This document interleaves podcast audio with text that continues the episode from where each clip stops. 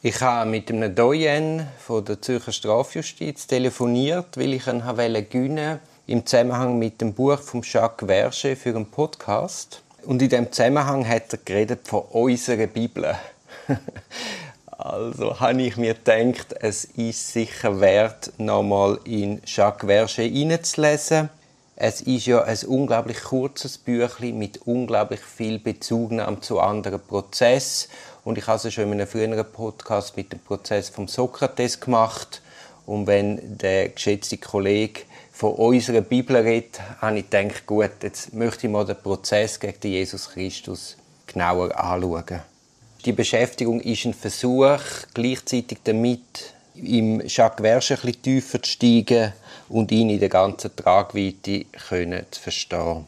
Abgesehen davon, dass es ja sowieso super spannend ist, in die alten Prozesse hineinzuschauen und allenfalls etwas für die eigene Tätigkeit zu gewinnen, weil das ist eigentlich erstaunlich, das hat man im Jus-Studium, zumindest in der Uni Zürich, hat man das überhaupt, kennt man das überhaupt nicht, dass man anhand von, von historischen Prozessen eine Analyse von der Verteidigungsarbeit oder von der Arbeit vom Ankläger oder vom Gericht macht. Auch heute ist ja immer eine spannende Frage, wenn dann die Sache via Anklage zum Gericht überwiesen wird, auf, welche, auf welches Gremium, auf welchen Richter trifft man.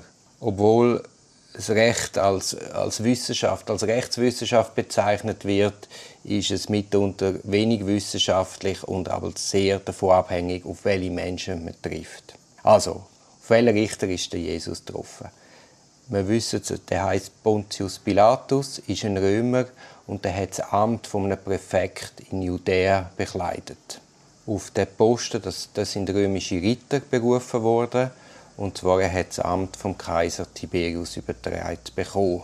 Ich habe einen Podcast über das Plädoyer vom Cicero gemacht und in dem Zusammenhang hat Daria mir erzählt, dass der Cicero auch aus dieser Gesellschaftsschicht stammt von der römischen Ritter. Das ist die römische Oberschicht, also rund 1% der Bevölkerung vom römischen Weltreich sind römische Ritter und über ihnen hat sie nur noch der Kaiser und der senatorische Adel. Der Cicero hat ja dann den Sprung in den senatorischen Adel geschafft. Der Pontius Pilatus ist zu dem Zeitpunkt, wo es zum Verfahren gegen den Jesus kam, bereits zehn Jahre im Amt gewesen. Und seine Hauptaufgabe in der Provinz Judäa war, für Ruhe und Ordnung zu sorgen.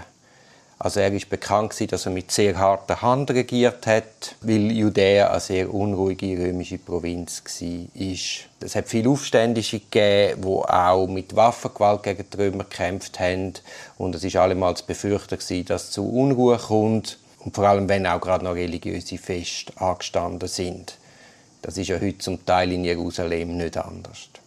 Der Pontius Pilatus ist auch bekannt als sehr judenfindlich.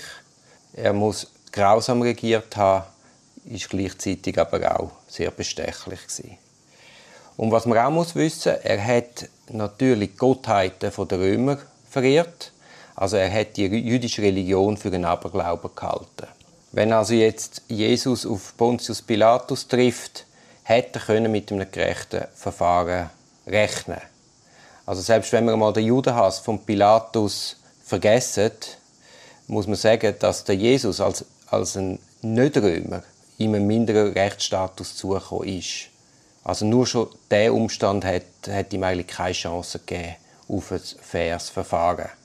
Dazu kommt noch, dass Jesus ein, aus der Unterschicht gestammt ist. Er ist aus Nazareth in Galiläa. Er ist Zimmermann Unterschichtsmitglied in einer römischen Provinz haben keinen Anspruch auf ein aufwendiges Strafverfahren wie römische Bürger oder halt die Oberschicht aus der lokalen Bevölkerung.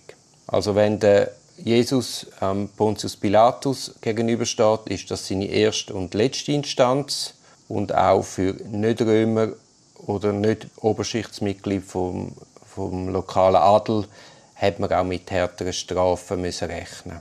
Also im schlechtesten Fall hätte der Kreuztod ausgesprochen werden.